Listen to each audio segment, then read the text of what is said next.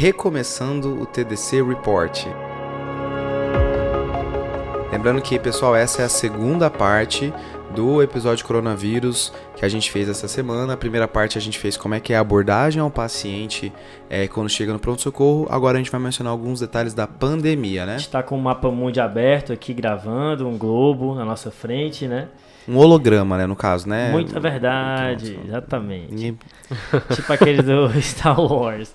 Exato. Então, em que lugar da pandemia estamos hoje, Pedrão? No dia 16 de março de 2020. Então hoje, no dia 16 de março, às 23 horas, a gente tem 181.200 casos de Covid no mundo, né? Olha só. Com uma letalidade de 3%, que é uma letalidade parecida do que a gente já tinha anunciado no outro episódio, né? Sim. Então os casos estão aumentando e as mortes estão acompanhando, né? Só queria dizer que eu escutei o episódio que vocês gravaram sem mim, tá? Hum. E naquela época, no dia 3 de fevereiro, a gente tinha 19 mil casos, né? Então a gente quase multiplicou por 10 aí o número de casos, viu, pessoal? É brincadeira. E parece que a coisa vai continuar crescendo. O Covid já está em todos os continentes. Menos na Antártica. é um continente de escolha, né? Que é então... é, é, mais fácil de segurar, de é. chegar lá. Só tem militar e pesquisador lá. E pinguins. e no Brasil, a gente tem hoje 234 casos sem nenhuma morte anunciada, né? No Brasil, a gente só tem 11 estados que não tem presença do Covid ainda. Só que a gente tem informações privilegiadas, porque um desses estados é o Mato Grosso, que eu já ouvi falar que já vai confirmar daqui a pouco, e o outro é o Ceará, né? que tem três aí, né? Então eu acho que é só questão do tempo do Ministério da Saúde anunciar que está em todo canto, né? E vai aumentar, viu, meu amigo? Pode aguardar. Eu acho que é legal você estar falando, porque reflete um problema desses dados, que a gente está pegando esses dados de alguns dias atrás, né? Então, esse dado, apesar de a gente ter. Todos, todos esses dados que você falou são casos confirmados. Mas tem casos suspeitos e tem casos que a gente não sabe ainda o resultado. Então, não dá para dizer agora, ah, tem 234 casos. A gente sabe que tem 234 casos, mas tem tantos outros que podem estar que a gente ainda não sabe. Cada dado tem que ser analisado com a sua particularidade, né? Então, assim, por exemplo, a letalidade que você falou, Pedrão, de 3%, se for olhar a letalidade na Itália, tá mais de 7%.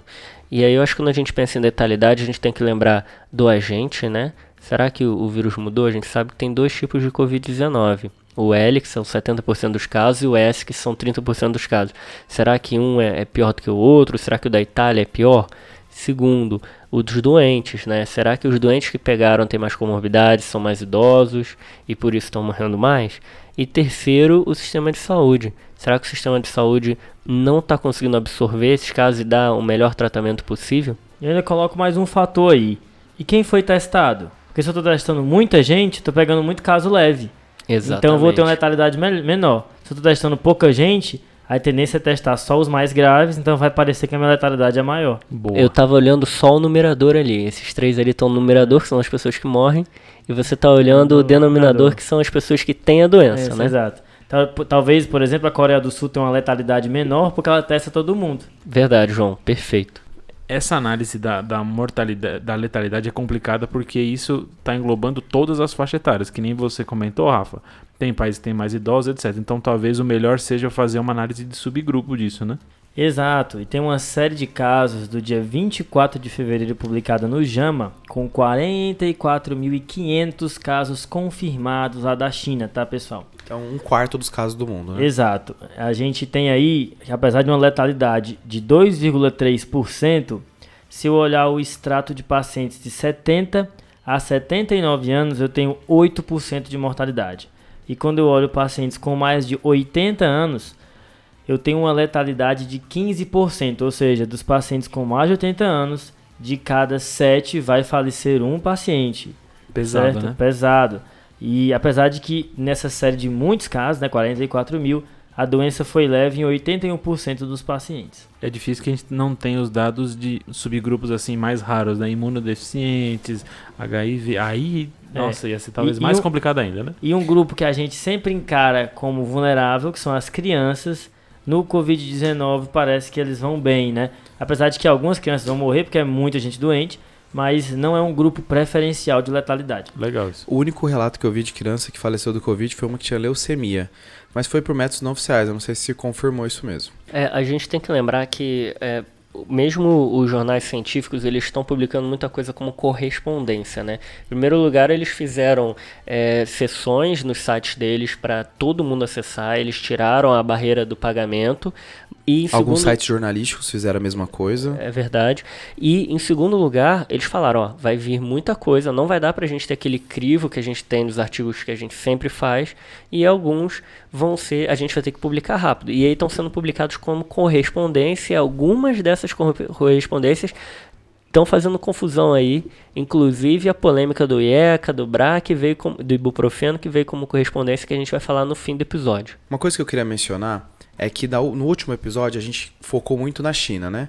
Que é onde tudo começou, a gente falou dos mercados é, de alimento que os animais ficavam vivos e eles aumentavam a patogenicidade do vírus e tudo mais. Agora, é, nesse momento, o epicentro da nossa pandemia está na Europa e, e sendo estrelada pelos italianos, né? Então eu, eu tentei fazer um paralelo sobre como é a Itália versus o Brasil, para ver se a gente vai se comportar mais ou menos como eles ou não. Por exemplo, então, na Itália, o primeiro caso foi dia 30 de janeiro e 23 dias depois a gente teve a transmissão comunitária, que é quando eu não tenho o vírus ligado a uma pessoa que veio de outro país, Boa. certo?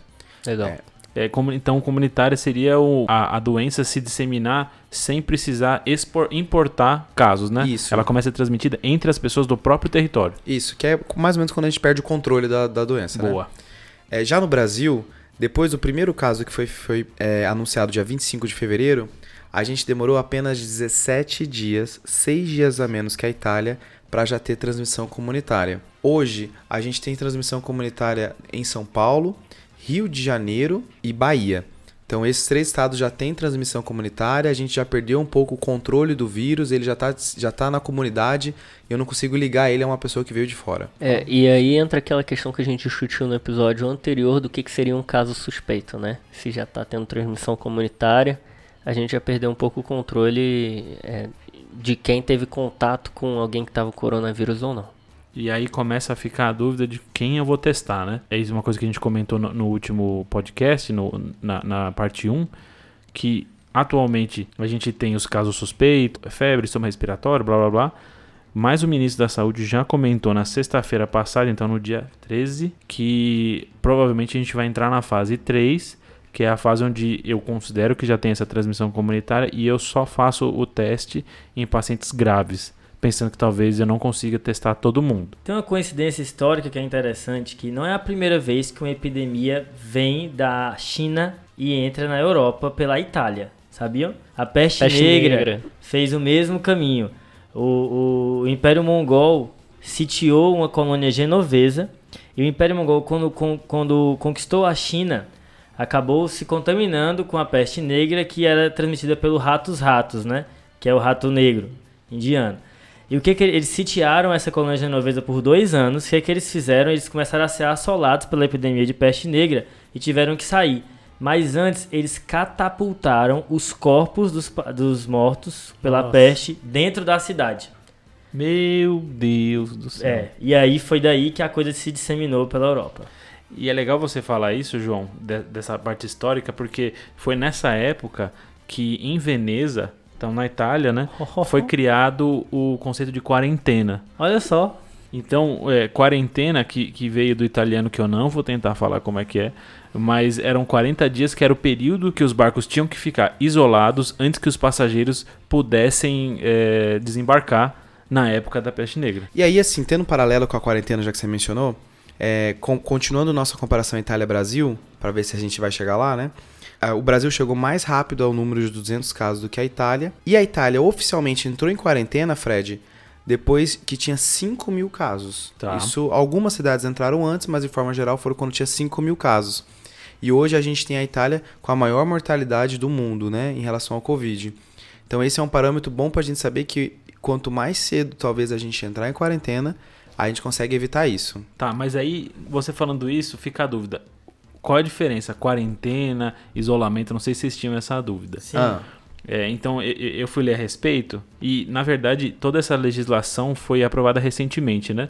É, até foi uma, uma, aprovação rápida no Congresso, eu achei isso interessante da, da, parte dos congressistas, mas de qualquer jeito, qual é a diferença dos dois? Então, isolamento, e isso vai entrar tanto isolamento domiciliar ou isolamento é, no hospital, é um paciente que tem a doença e que vai ficar fora do contato com outras pessoas por um período de tempo. Esse é o isolamento, não tem um período de tempo específico. A gente talvez é, pense no período de incubação da doença, que a gente vai comentar depois. Uhum. Quarentena é diferente. Quarentena é, é um grupo de políticas públicas que eu faço para tentar evitar que as pessoas saudáveis da região se contaminem com o, o, a doença. Então, assim, a, a lei que foi, foi aprovada em 6 de fevereiro de 2020, Lei 13.979, ela diz o seguinte da quarentena.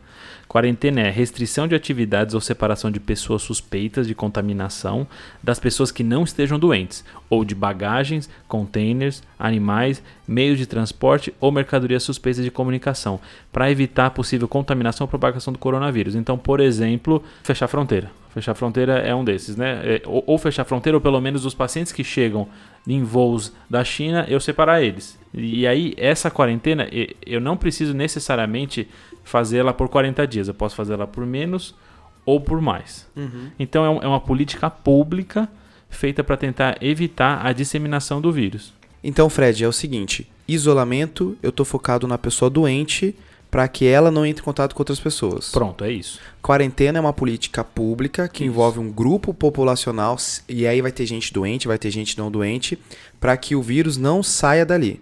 Isso, que, que não saiam dali e mesmo assim dentro da cidade, é, políticas, por exemplo, como diminuir comércio, diminuir trabalho, etc., para as pessoas que estão ali contaminadas, não contaminadas que estão saudáveis ali. Então serviria como os dois. Agora, só para ficar um pouquinho mais claro, quem que prescreve o isolamento? O médico. O médico pode prescrever isolamento. Quem que faz a quarentena? A política pública. E dentro da quarentena também tem as pessoas saudáveis mas que também precisam ser afastadas das suas atividades. Né? Pronto, né? aquelas que têm contato, mas não estão é, com o vírus no momento, né? não estão nem contaminadas nem doentes. Esse tema, essa tentativa de divisão que a gente fez, quarentena e isolamento, se você for ler na lei, é difícil de entender isso de, de verdade. E se você for ler em outras referências, eu não consegui uma definição tão clara assim das diferenças dos dois. Acho que são conceitos que ainda estão sendo debatidos, discutidos e existem várias interpretações, né? Eu tinha dito antes assim sobre o Brasil tentar fazer quarentena talvez até antes para diminuir, para não ter o mesmo número de mortes que a Itália está tendo, mas talvez não seja esse o problema, né? A população na Itália é uma das populações mais velhas do mundo e a média de idade deles é, é seis anos mais velha que a do Brasil. Então, isso, como o João já comentou, existe uma, uma maior preocupação nos pacientes mais velhos e que estão sendo acometidos na Itália, né? A gente tem ouvido até relatos assim brutais da Itália, os médicos chamando o Covid de um tsunami e eles tendo que fazer aquela medicina de guerra, que é você escolher as pessoas que são as que têm mais chance de sobreviver, não as pessoas mais graves. Acho que essa é uma das decisões mais difíceis na vida do médico, viu, cara? Meu Deus. Ô Pedrão, isso você está falando da Itália, mas tem outros países que têm população mais idosa, né? Eu não, eu não cheguei a fazer esse, esse estudo especificamente de ver é, no detalhe, mas a princípio o Japão teria também um, um, um, grupo de idosos bem importante, né? O Japão é mais que a Itália e os dois são os grandes, os grandes do mundo, né? É, aí não sei os outros países, como tá, Coreia do Sul, Singapura, etc. É que esses lugares talvez não, a mortalidade, a letalidade não é tão alta, né? Exato, né? Na Coreia do Sul, eles estão brilhantemente controlando a doença, né? E aí uma das maneiras que se hipotetiza do porquê que a Coreia do Sul controlou tão bem essa doença, aonde a letalidade é uma das menores do mundo, uhum. é porque eles estão testando todo mundo, né? Para você ter, para você conseguir um teste na Coreia do Sul é praticamente um drive-thru. Você pega seu carro, estaciona no local, o auxiliar de saúde vem até o seu carro, colhe em você dentro do carro, você vai embora e amanhã você recebe o resultado. Sensacional, né? Existe, é. também, existe também uma controvérsia, né? De que talvez o recorte demográfico que, que a, a epidemia está afetando nos dois países seja diferente, né? A gente tem muito mais mulheres afetadas na Coreia do Sul, em geral não fumantes, enquanto que na Itália parece que tem predominado em pacientes mais idosos e fumantes, além de que são homens que parecem que vão pior com essa doença. Eu acho que essa questão do tabagismo talvez tenha um impacto aí que a gente não está vendo. No início, em Wuhan foi maior a letalidade do que em toda a China, e aí tem, tinha muitos idosos que fumavam. Né, até atingir uma população de menor risco que não morreu tanto e aí baixou a letalidade. E na Itália as taxas de tabagismo são altas também, então talvez possa ter algum impacto aí, estou hipotetizando. A questão de testar todo mundo, como foi feito na Coreia, a gente viu que tem muitos pacientes que são assintomáticos e que disseminam a doença por aí, né? A maior parte da população que, que tem o PCR positivo para Covid na Coreia do Sul são pessoas entre 20 e 30 anos e que são as pessoas que menos têm sintomas da doença. E a gente já sabe que existe transmissão da doença no, per, no período assintomático. Eu quis dizer período porque não necessariamente a pessoa assintomática ela vai ficar assintomática para o resto. Tem estudo mostrando de 20% das pessoas vão desenvolver sintomas, outros mostrando até 75% dessas pessoas assintomáticas vão desenvolver sintomas. Mas a questão é que a pessoa sem sintomas consegue transmitir para outra que vai manifestar os sintomas antes dela. Isso começou com alguns relatos de casos lá no início e ficou bem mais claro com a situação do navio, né, João? Exato. Existe uma, uma série de casos do navio Diamond Princess. E pra... Que é a Princesa Diamante. Ela mesma. É tipo a, um personagem do Super Mario. Tipo, exato, Princesa Diamante, tem que resgatar do castelo. E teve surto nesse navio as pessoas para saírem do navio elas tinham que obedecer a três requisitos. Elas tinham que completar um período de 14 dias sem dividir uma cabine com o um caso confirmado. Hum. Elas tinham que ter um PCR para o Covid-19, o SARS-CoV-2, negativo no final desse período de 14 dias hum. e não podiam ter sintomas relevantes identificados no final desse período. E aí, eles viram 51% de pacientes assintomáticos, mas que tiveram o PCR positivo. Legal, né, João? Assim, é interessante quando a gente acompanha um caso que está amplamente noticiado e depois vira um artigo científico, Exato. né? Parece que... que a gente viveu isso. É legal que isso é um exemplo de quarentena, né? Esse exemplo que Exato. você deu é um, é um, exemplo bem claro de quarentena. E a dúvida que eu ia falar para você é esses 14 dias, né? Da onde que veio esses 14 dias? Porque a priori, né, Fredão? Esse é o período de incubação do vírus. A maioria vai se manifestar em 4 a 5 dias, mas depois que você se expôs, isso pode, a doença pode se manifestar até 14 dias depois. Daí que veio esses 14 dias ou duas semanas. Então a ideia é que a partir do momento que eu faça esse, esse corte de 14 dias, se a pessoa foi infectada naquele dia, ela completa os 14 dias e ela sai sem infectar os outros, né? Isso, exatamente. Mas essa questão de quarentena, assim, fechar a escola, tem, algum, tem fundamento aí? Ajuda alguma coisa, Fred? Cara, o que eu vi, tem, tem um estudo do JAMA de 2007, hum.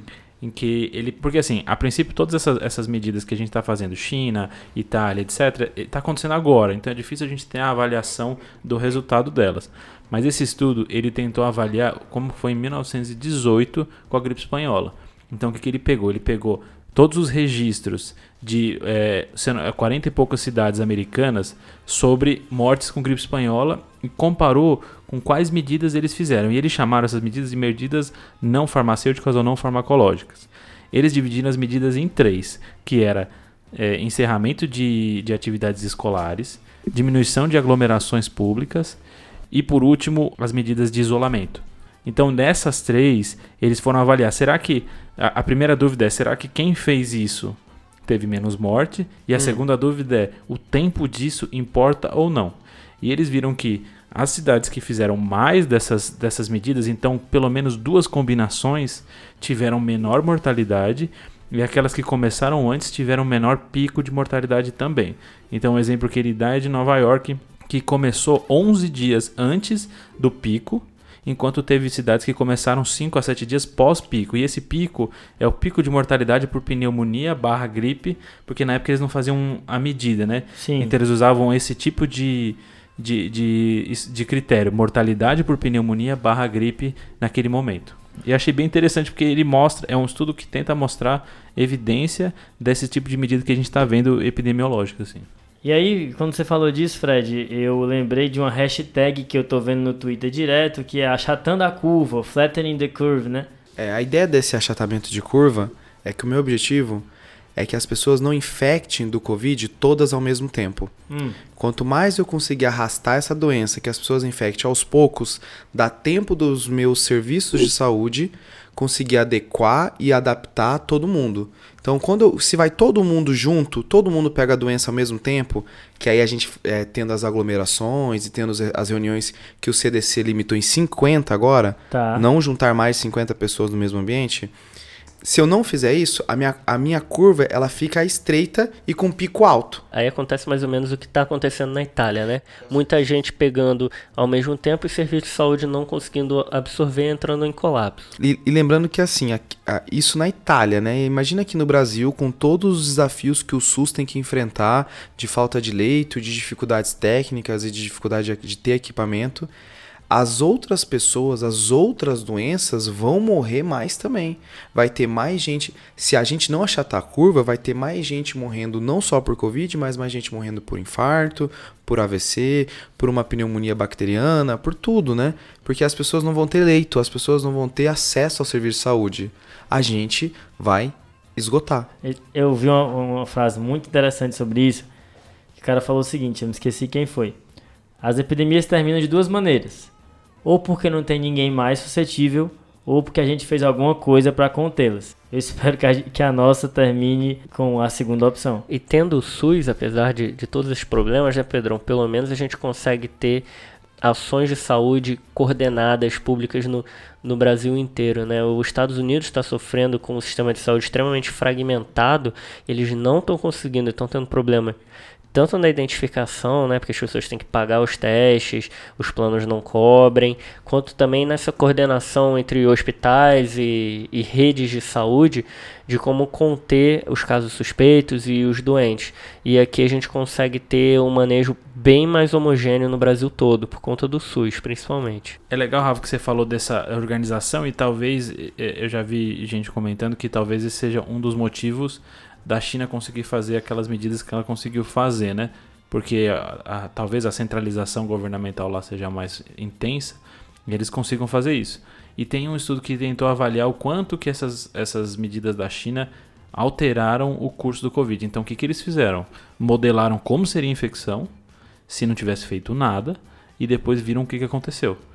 O resultado do estudo ficou que se eles não tivessem feito as, altera as medidas que eles fizeram, o aumento seria 67 vezes maior de casos. Meu Deus. E eles até comentam que se ela tivesse feito em semanas anteriores, eles conseguiriam reduzir, se fosse em uma semana antes, 66% dos casos, em duas semanas antes, 86% dos casos, e três semanas antes, 95% dos casos. É, com isso, eu tenho, tem uma frase que eu vi no Twitter que é o seguinte: Antes de uma pandemia acontecer, tudo que você propor vai parecer exagerado. Depois que a pandemia acontece, tudo que você propõe parece ineficiente. Então, assim, poxa, as pessoas estão achando que é um exagero a gente diminuir as aglomerações, acabar os jogos nos estádios de futebol, suspender show, suspender congresso. Mas isso são todas medidas que agora parecem exageradas, mas lá na frente podem parecer que foram feitas tarde demais. a gente está lidando com vidas, né? A gente está lidando com populações vulneráveis que talvez a gente não esteja nessas populações, a gente tem que pensar nelas. E outra coisa, bom, aí eu tô defendendo fazer quarentena, defendendo a gente tentar controlar de qualquer jeito isso. Mas tem muita gente que fala que o impacto econômico está sendo muito grande de fazer quarentena. E tem gente até que diz que talvez a- as mortes indiretas por esse impacto econômico grande seria, no fim das contas, maior do que se a gente não tivesse fazendo quarentena, etc. O que eu acho uma opinião extremamente polêmica. E é Mas difícil eu acho que isso, não, né? não dá pra passar batido também. A gente sempre aqui no TDC mostra os dois lados da moeda. Boa. E, e eu acho que você pode tirar a sua pró- própria conclusão, estudar e ver o que, que você pensa sobre esse assunto. É, e, e se você pensar assim, como é que seria efetivamente isso? Vamos dizer que cessem, que está acontecendo em alguns locais do Brasil já, pare todo o trabalho. Se, se todo mundo parar de trabalhar, quem tem, é, quem é registrado continua ganhando. Mas quem é informal e é uma grande parcela da população fica sem ganhar. Uhum. E o que, qual- quais são as consequências disso acontecer, né? E as empresas de viagem, e, as, e os restaurantes, e os autônomos. O que, que acontece com essas pessoas, né? Então, isso é bem complicado. né? Os profissionais de saúde, inclusive, que estão na linha de frente ali, às vezes são autônomos, né? Se afastam. Se não se afastar, vai infectar mais gente. Se se afastar, não vai ganhar salário, né? Então, assim, é, uma, é um buraco que é muito mais embaixo. Inclusive, tem uma entrevista de um professor é, emérito de Yale, de História da Medicina, que ele fala que parece que as epidemias é, são eventos randômicos, né? Mas na verdade a, a sociedade, ela de uma maneira meio que deliberada, escolhe as vulnerabilidades que ela quer e as epidemias só expõem isso, sabe? Eu achei interessante a visão dele. A gente podia ter priorizado um serviço de saúde melhor que se preparasse melhor para isso, né? Exato, exatamente. Mas, então é, é, apenas um, um, como se um espelho que fosse levantado para os nossos defeitos que a gente meio que escolheu de maneira inconsciente. É, eu acho que ele deve pensar bem nos Estados Unidos, né?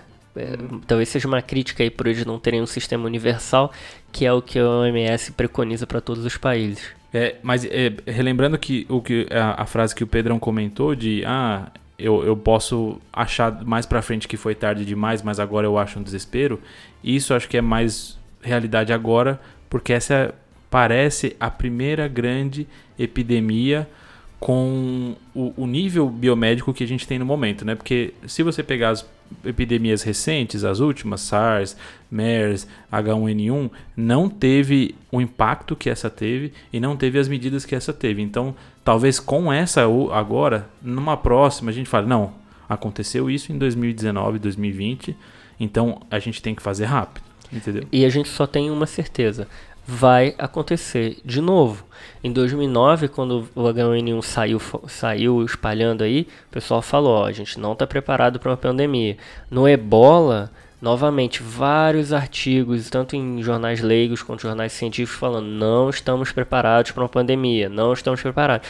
É, é os recursos para a saúde pública, é, eles são para políticas públicas, eles são restritos, sabe? Parece que a gente estuda muito qual que é o anticoagulante na né? FA, gasta bilhões de dólares para ver. É, a gente tem que rever alguns conceitos aí, aprendendo essa lição pelo coronavírus, porque o ebola quase virou né, uma pandemia por pouco e uma doença que, como a gente explicou no primeiro episódio, uma doença que todo mundo tinha sintoma, todo mundo ficava grave, então estava muito claro quem tinha ebola e mesmo assim ele quase escapou. Imaginando o coronavírus que o pessoal tem sintomas leves, são assintomáticos, por isso que se espalhou. É, a gente comentou esse conceito no, no primeiro episódio. E, e, o que a gente tem que pensar é que é, vai acontecer de novo, novas epidemias, e a gente tem que estar preparado. A gente precisa de um, de um mundo mais conectado entre os órgãos de saúde de cada país. Aí, Rafa, você falou assim: qual que é a próxima? Qual que é o bicho bizarro que vai ser na, na próxima? Porque foi civeta dromedário e agora o pangolim. Que é uma que a gente não sabia isso, né? Quando a gente gravou outro episódio, a gente não, não sabia qual era o bicho que, que conectou o morcego ao ser humano, né? É, a é. ideia é que a, porque a carne de pangolim ela é uma iguaria na China e acho que é uma iguaria na África, se não me engano. Aconteceu a, essa história da iguaria na civeta também. Ah, é? É, também era uma iguaria. E parece que é um, um dos tráficos ilegais mais comuns de animal é o pangolim. Que parece tipo um parece tatuzão. Um tatu. Isso, parece um tatu. Um tatu com bicho, tamanduá, né? assim, uma coisa assim. Isso, muito esquisito, bicho. Uma última informação que eu, uma última informação que eu queria passar nesse episódio, pra gente que já tá aproximando do, do final, que a gente tá recomendando muito, assim, de lavar as mãos, de não cumprimentar com as mãos, né? Essas recomendações estão bem claras, né?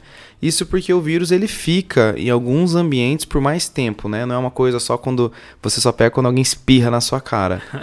É, tem um estudo que saiu essa semana, assim. É engraçado que esse estudo ele referencia um estudo que saiu semana passada. Então você fica assim, é, é o que você tinha comentado antes, né? Que as coisas estão sendo lançadas de maneira muito rápida. E aí também tem que tomar cuidado que às vezes falta um pouco de crivo, né? Boa. Mas esse estudo que ele mostrou qual é o perfil de persistência do Covid nas superfícies. Então, antes de falar das superfícies, quanto tempo ele fica no ar, né? Após uma aerosolização. Ele fica em torno de 3 horas, né? Então isso justifica todas aquelas medidas que a gente falou no episódio anterior, né, no, na parte 1, de evitar fazer procedimentos que aerosolizem essas partículas, né? Nas superfícies, ela tem um comportamento muito parecido como teve o SARS em 2002. Ela fica em torno de 4 horas no cobre, 24 Top. horas no papel e no papelão, e ela fica 2 a 3 dias em níveis altos no plástico e no inox. Nossa. Meu Deus. Eu não Esse- tinha então, ideia disso. Então por Tá. isso que tem que passar álcool aí em tudo que é lugar, né? O louco do álcool gel, entendeu? Nossa, ela resiste a cobre, né? Cobre, a princípio, é um, é um, um, um bactericida importante, né? E todos esses padrões eram muito parecidos com o SARS em 2002. A única diferença é que o Covid fica mais tempo no papel e no papelão, né? Se, isso quer dizer que se o mundo fosse mais informatiza- informatizado, né? Tivesse menos papel de evolução, papel de prescrição, talvez a gente tivesse um pouquinho menos disso circulando. Em celular, fica, Fica quanto aí- tempo? Fica aí a Nossa. crítica, né? Cara, mas o, o vírus fica três dias no, no plástico. Meu patrão ah, já foi, né? Já Porque era, né? a, a coisa mais difícil dessas medidas é o cara não botar a mão na cara, né, velho? Cara, isso é impossível, cara. Não tem É como, impossível. bicho. Pega num copo plástico, vai beber água, roça a cara, fechou. Ah, Eu, eu vi isso uma- como- falando como uma vantagem de você usar máscara nos seus atendimentos, que quanto mais máscara você usa, menor a chance de você mexer na cara. Porque Putz, tem um aí é negócio- boa. Eu faço um desafio aos nossos ouvintes a tentarem ficar as próximas quatro horas sem encostar a mão no rosto. É muito difícil. Eu tentei ontem, falei assim, não, eu fui no supermercado, encostei no carrinho e falei assim, pronto, agora eu não vou encostar a mão no rosto. A minha face nunca coçou tanto. Ah. Parecia o episódio prurido. Nossa, eu quero coçar agora. É, Pedrão, acho que a gente podia dar algumas respostas aos ouvintes que a gente tem que botar aí no fim, né? É, muita gente perguntou sobre a questão do IECA, BRA e ibuprofeno. tá? Polêmica aí, hein? Ninguém lembrou da tiazolinediona. Nossa. Por que, que eu tô falando isso, né? É, eu comentei que muitos artigos estão saindo é, em formas de correspondência, muitas publicações, melhor dizendo, Sim. e essas correspondências, assim, basicamente são opiniões ou são estudos que não passam pelo processo de revisão que normalmente os jornais é, científicos fazem. Então parece muita coisa aí que a gente ainda não sabe é, se vai ter impacto ou não. E foi publicado no Lancet uma opinião ali, uma correspondência falando sobre é, questões ali de mecanismos do, do vírus, de como ele entra na célula, que entraria através da enzima conversora de angiotensina 2. E é, eles hipotetizam que medicações que fazem upregulation, ou seja, que aumentam a expressão desses receptores, talvez causassem uma doença pior ou uma maior facilidade de dissemi- disseminação do vírus. E aí, quais seriam essas drogas? IECA, BRA, ibuprofeno e tiazolinediona, tipo a pioglitazona. Todo mundo esqueceu dessa, né? Em relação ao IEC e o BRA, a Sociedade de Cardiologia Europeia já se posicionou. A gente sabe que os benefícios são imensos em quem é hipertenso e quem tem insuficiência cardíaca. Então, não desprescrevam essas medicações. E existe um ponto que os pacientes que com maior mortalidade são os pacientes mais idosos, que às vezes são hipertensos, têm insuficiência cardíaca. Então isso é um grande fator confundidor que a gente não sabe o que, que isso tem relevância ou não, né? Perfeito, Pedrão. Eu vi algumas sociedades de nefro também se posicionando a não retirar, tá, Rafa?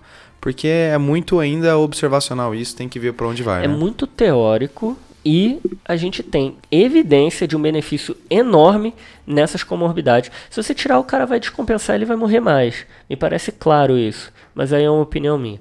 É, o ibuprofeno, é, já teve ministro de francês falando para não usar ibuprofeno, mas também aí dá pra, dá pra evitar, né? Ibuprofeno não vai fazer falta se a gente não usar. Ainda em doença infecciosa aguda, tem que tomar cuidado, né? E a gente tem dipirona aqui. Grande remédio. Grande remédio.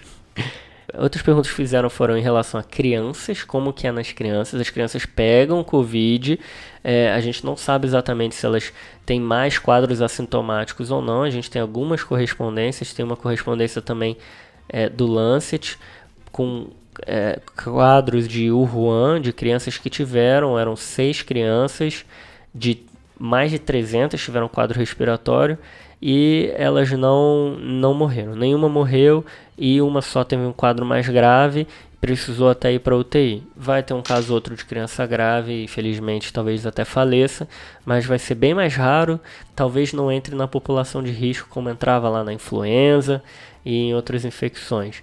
E com isso, pessoal, a gente termina a nossa parte de falar um pouquinho da pandemia do coronavírus, né? Boa.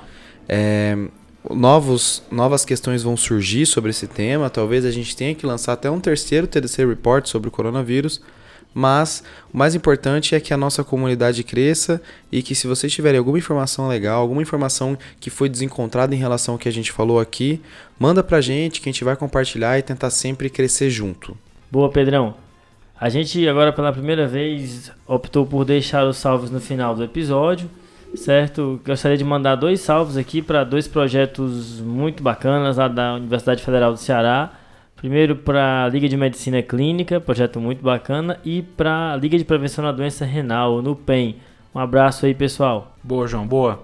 Eu tenho um salve também para as ribeirinhas de Propriar Opa. Sergipe. Top. Top. Então a Rebeca Yasmin mandou uma mensagem pra gente falando que são três médicas que moram na beira do Rio São Francisco viciadas no podcast. Cara, esse foi muito massa. Essa Ima- Imagina muito top. a cena assim, sabe? Muito As margens top. do Rio São Francisco ouvindo o TDC. Top. Então um super salve pra elas. Puxando aí das ligas, João, o Vinícius Claro, que é presidente da Liga Clínica da Universidade Federal de Santa Catarina, aí, eh, mandou mensagem pra gente, um salve pra ele. E também teve o Ítalo Bellini, lá do Uni- Unioeste de Cascavel. Um abraço aí, galera. Pessoal, a gente vai deixar o desafio diagnóstico que o José Marcos do último episódio fez, né? Aquela gestante com diplopia, né? Um caso É. bem maluco, Meu né? Deus. A gente vai deixar pra responder na semana que vem. Fechou? Beleza. Boa. Pensa Com- mais um pouco aí. Boa. E com isso a gente fecha o nosso episódio. Lembrar novamente de seguir a gente no arroba Tati Clinicagem. Compartilha lá com a gente qualquer informação interessante sobre o coronavírus, algo que tenha mudado que a gente não falou aqui. Lembrar de seguir a gente no agregador seu de podcast, Deezer, Spotify, o meu preferido que é o Google Podcasts. Boa. É, segue a gente lá para toda vez que a gente lançar um episódio novo você ser notificado. E lembrar que a gente está num cenário evolutivo, as recomendações podem mudar. Esse episódio foi gravado no dia 16 de março de 2020. Então, se você tiver algum acréscimo, quiser fazer alguma correção do que a gente falou, a gente está super aberto. Até porque tem muita desinformação por aí. Cuidado Então, com fake news. Exato. Então a ideia do podcast é justa- justamente a divulgação científica. Se você tiver mais meios, estão fazendo um trabalho bacana, tem muita gente fazendo um trabalho legal nesse período. Divulga aí que a gente precisa é de informação de qualidade hoje. Boa, João. Valeu, pessoal. Valeu, valeu. Falou, falou. Valeu, falou. Esse podcast tem como objetivo educação médica. Não utilize como recomendação. Para isso, procure o seu médico.